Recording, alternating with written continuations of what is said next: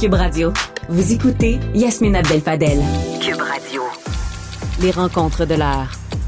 Chaque heure, une nouvelle rencontre. Nouvelle rencontre. Les rencontres de l'heure. À la fin de chaque rencontre, soyez assurés que le vainqueur, ce sera vous.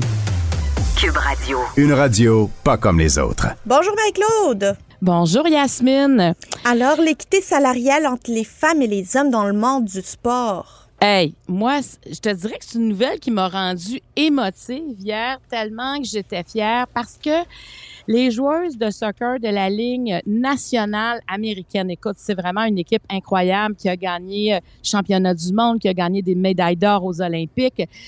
Mais pourtant, il y avait une grande inégalité salariale entre les joueurs de l'équipe nationale de soccer et les femmes, entre les joueuses et les joueurs. Et pourtant, les femmes sur la scène internationale se démarquent beaucoup plus dans cette ligue-là. Et hier, écoute, depuis 2016, euh, que Megan Rapinoe, qui est, vraiment une une joueuse étoile américaine. Elle et d'autres euh, d'autres collègues mènent une bataille. Et hier, elles ont eu un règlement. Ils ont réglé la poursuite pour l'égalité salariale au, au montant de 24 millions de dollars. Elles demandaient plus, mais elles sont très contentes. Donc, elles vont se répartir 22 millions entre les joueuses et 2 millions qui vont aller dans un fonds spécial pour le, le post-soccer, la vie après, euh, la Ligue nationale. Mais c'est vraiment un, un, jour marquant, je pense, au-delà de, de, du soccer euh, américain.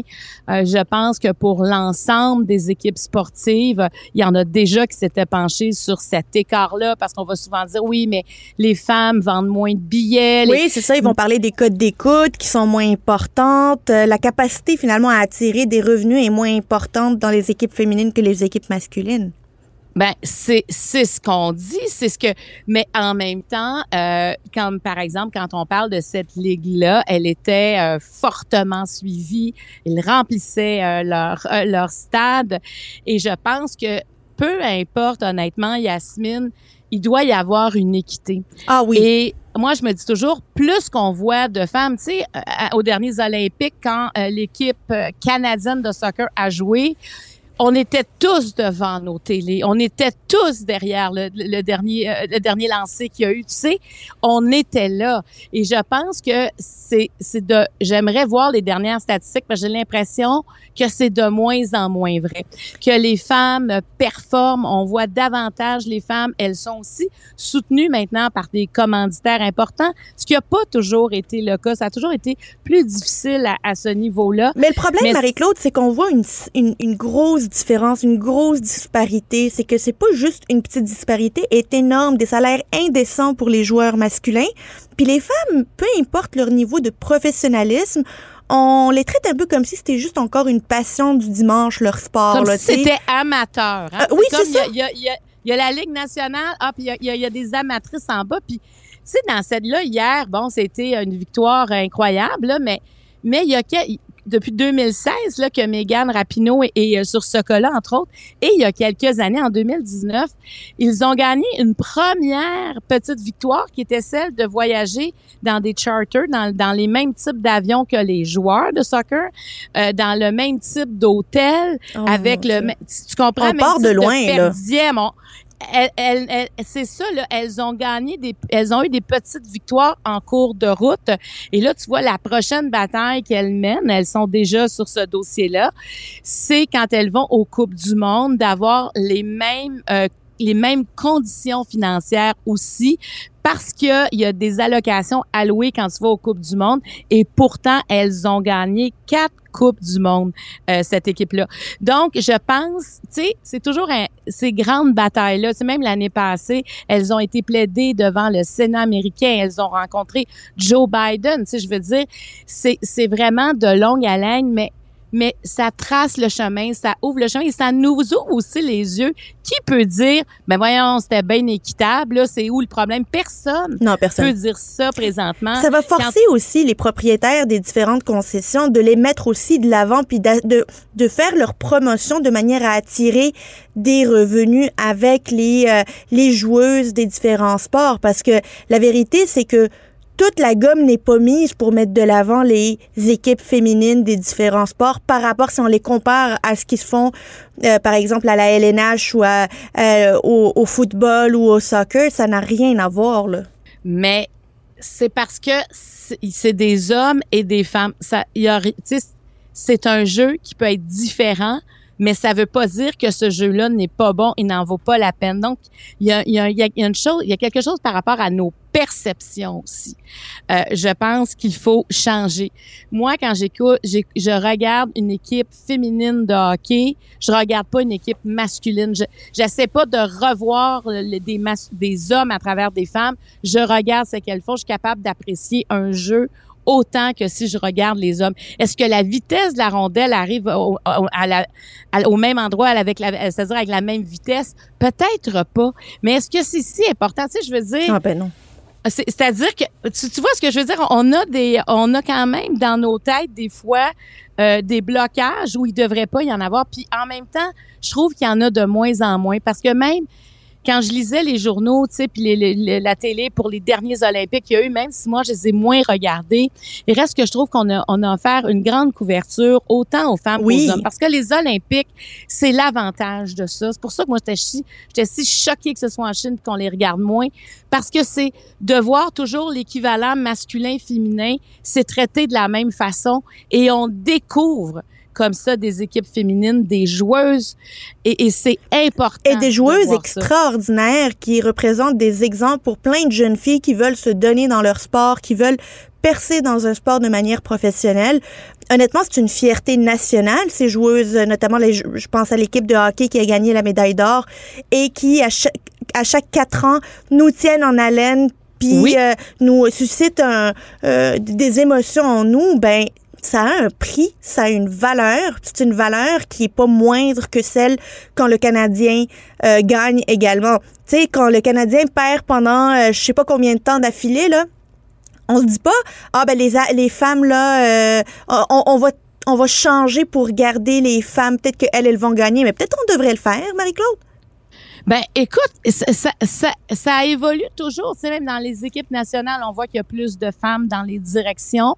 La, la, hier, ce qui a été gagné, c'est que ça met, ça met fin, dans ce cas-là, une discrimination basée sur le sexe.